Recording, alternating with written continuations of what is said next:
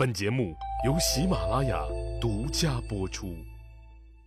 上集咱们说到，说陈平知道樊哙杀不得，再加上他料定刘邦也活不了几天了，他要这么一整，那可就成了人家吕雉的敌人了。他才不当这个冤大头呢，更不愿意跟吕雉结这么大一个梁子，就没有杀掉樊哙，而是把他装入囚车，慢悠悠、慢悠悠押往长安。一路走，一路等着刘皇帝的死讯。有听友问老李说：“为什么刘邦非要杀了忠心耿耿的樊哙呢？”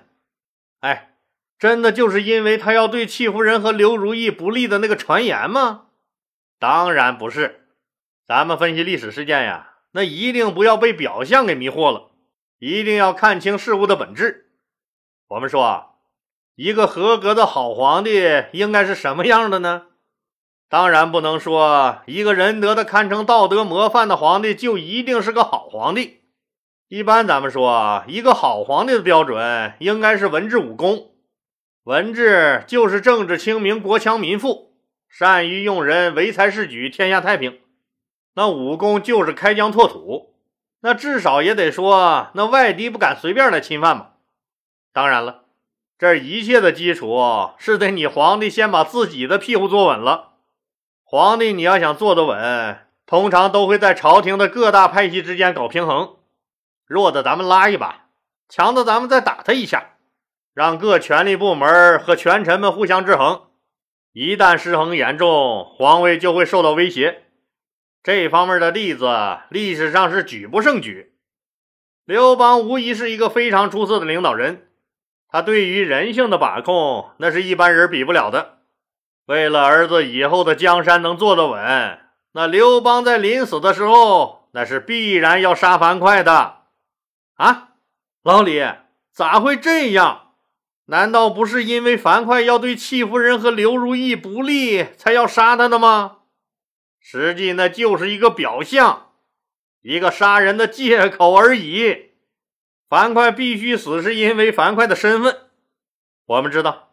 那樊哙是丰沛功臣集团的核心成员，也是刘邦创业时的最原始的股东了。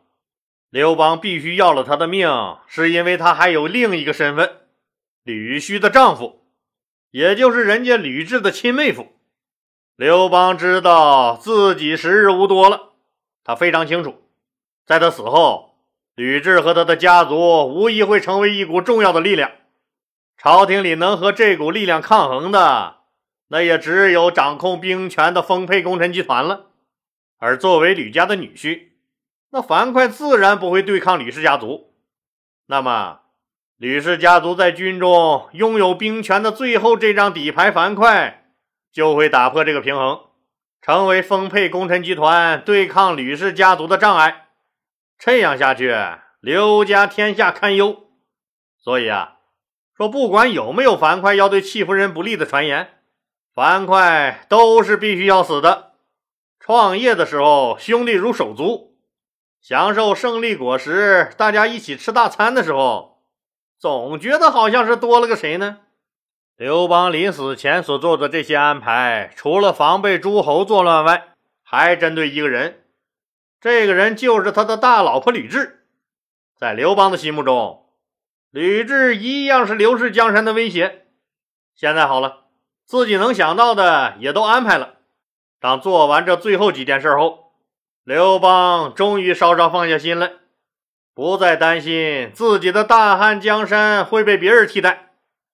看着每天趴在自己病榻前哭泣的戚夫人，刘邦又烦恼起来：万一自己走了，戚姬和如意怎么办？谁来保护他们娘俩？刘皇帝当然知道。那有一个办法是可以最终彻底解决这个问题的，但是啊经过他的深思熟虑、反复权衡，他放弃了。那这是一个什么方法呢？这个问题啊，也是这几天听友们一直拿私信和老李交流的这个问题。听友们都说，说杀了吕雉不就一了百了了吗？多简单点事儿。关于这个问题啊，老李也就算这里统一回复一下。确实。恨戚夫人的只有他吕雉，以刘盈那个仁厚的性子，是不会去残杀自己的小妈和弟弟的。事实也确实是如此。吕雉要杀如意，那由于刘盈的保护，才让吕雉没有第一时间得手。刘邦当然考虑过这个方案，那怎么让吕雉死呢？当然，直接杀掉那是不可能，也是不现实的。唯一的一个办法，就是在自己死时让吕雉殉葬。可以说，这是一个目前来看最好的办法，但是刘邦却不能这么做，为什么呢？这就怪他刘邦那年轻时自己不争气，要是能早点娶到个老婆，早点生几个娃，那现在娃都老大老大的了，何至于自己要死了，那娃才十七岁，还生性懦弱，没有一点从政经验，其他刘姓皇族要么不堪大用。要么更是年幼无知，刘邦又怎么可能放心让这个娃娃独自面对开国的骄兵悍将呢？想想也知道，他根本就镇不住刘皇帝那帮子出生入死的老弟兄们，皇权旁落的风险那就太高了。那戚夫人能镇得住吗？那更镇不住了。但吕雉人家可以。想当年，刘邦还是穷光蛋一个。闹革命的本钱也是人家吕雉他老爹吕老爷出的。吕雉的那两个哥哥吕哲和吕世之，更是为了支持刘邦的事业，一直带着自己起义时聚集的队伍，配合他刘邦南征北战，多次救刘邦于危难之中的樊哙，还是人家吕雉的亲妹夫。可以说啊，他刘邦能建立汉朝，吕家功劳巨大。况且刘邦能处理掉一众的功臣。人家吕雉也是做了很多贡献的，萧何和曹参他们更是和吕老爷早就熟悉，并且交情都不浅。吕雉在他的这帮子老兄弟中也是很受尊重的，完全能够独掌一面。所以刘邦很清楚，自己一死，这初建的大汉朝那还必须有吕雉这么个强权人物来保驾护航不可。只有吕雉能压服他们所有的人。那其他人是压不住这个场子的。可假如这次让吕雉给自己陪葬，那未来的权臣叛乱、匈奴进攻中原，都应该是大概率事件。自己辛辛苦苦打下的江山，没准比秦始皇那个过把瘾就死的王朝还短命。有吕雉在，江山就有姓刘的可能。一旦没了吕雉，那戚夫人和刘如意更是保不住。所以吕雉不能杀，更不能死。在戚夫人和江山之间，那刘邦到底该选谁呢？肯定是江山呢。真爱也罢，玩物也好，戚夫人的分量远远不够。刘邦也不像人家后来的顺治爷，说为了一个女人，真能不顾一切孤注一掷。感情和江山哪个重要？那刘邦在关键的时候还是分得很清的。咱们再想想。已经有了不小势力的吕雉，即使刘邦想让人家殉葬，估计也会被阻挠。所以，当刘邦定下这个大主意以后，那反倒内心平静了不少。但愿吕雉能善待戚姬，但愿周昌能好好保护好我儿如意。正想着呢，吕雉来探望他来了，又给他熬了一副药。刘邦是不想喝，吕雉说这是民间一个很好的方子。劝刘邦积极治疗，刘邦拗不过，就让旁边的戚夫人扶他起来喝药。戚夫人怕药烫，就用小银勺舀了一点放在嘴边尝了尝，引得吕雉大为不满，脸唰的就黑了下来，对刘邦说道：“难道是有人怀疑臣妾的药里有毒吗？还要先试试药？”戚夫人赶紧解释。是自己试试药烫不烫，是怕烫着皇上。刘邦一看，得又开撕了，就一口干了碗里的药，对吕雉说：“我没啥事儿，也累了，你回去吧。”吕雉跪下哭泣，问刘邦：“陛下百年之后，假如萧相国也去世了？”那谁能接任他呢？这个问题刘邦还不能不回答，因为关系到他们老刘家的江山社稷。曹参可以接任。曹参之后呢？王陵吧。但是王陵这个人太直，不懂得圆滑，可以让陈平辅助他。陈平聪明是聪明，但这个人难以独担大任。刘邦话锋一转，周勃是当太尉最好的人选。这个人厚道，虽然文化不高，但安定刘家天下者一定是周勃。那为什么刘邦专门安顿一下太尉的人选呀？那还用说吗？枪杆子里面出政权。汉朝太尉这个职位非常重要，是执掌天下军政大权的，相当于现在的武装部队总司令。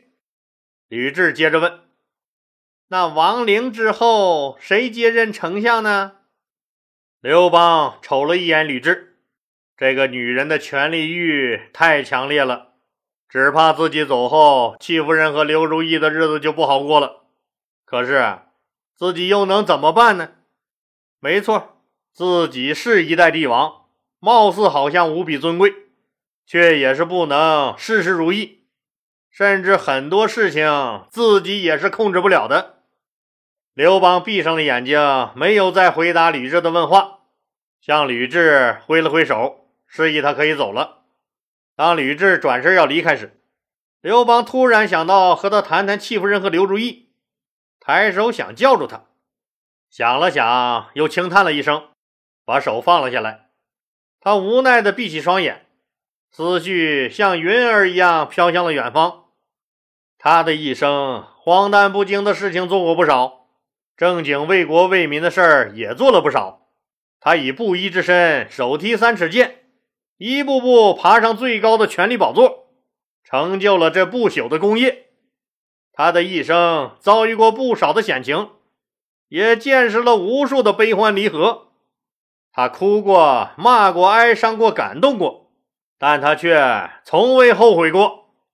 四十八岁才起兵造反，戎马奔波了十几年，他这辈子和天斗、和地斗、和人斗，斗到最后。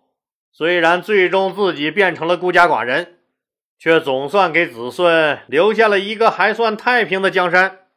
他用超一流的努力和坚持，硬生生改变了自己不入流的命运，成为了那个时代超一流的大人物，和秦始皇并列。从天堂到地狱，他路过人间，这辈子值了。也许这就是英雄吧。他不是没想过死，但对于死亡，他很坦然。他从来就没像现在一样轻松惬意。他仿佛看到了一群小孩在撒尿和泥儿，摔起了泥娃娃，玩得热火朝天。有一个孩子一直跟在他的身后，朝他咧嘴笑。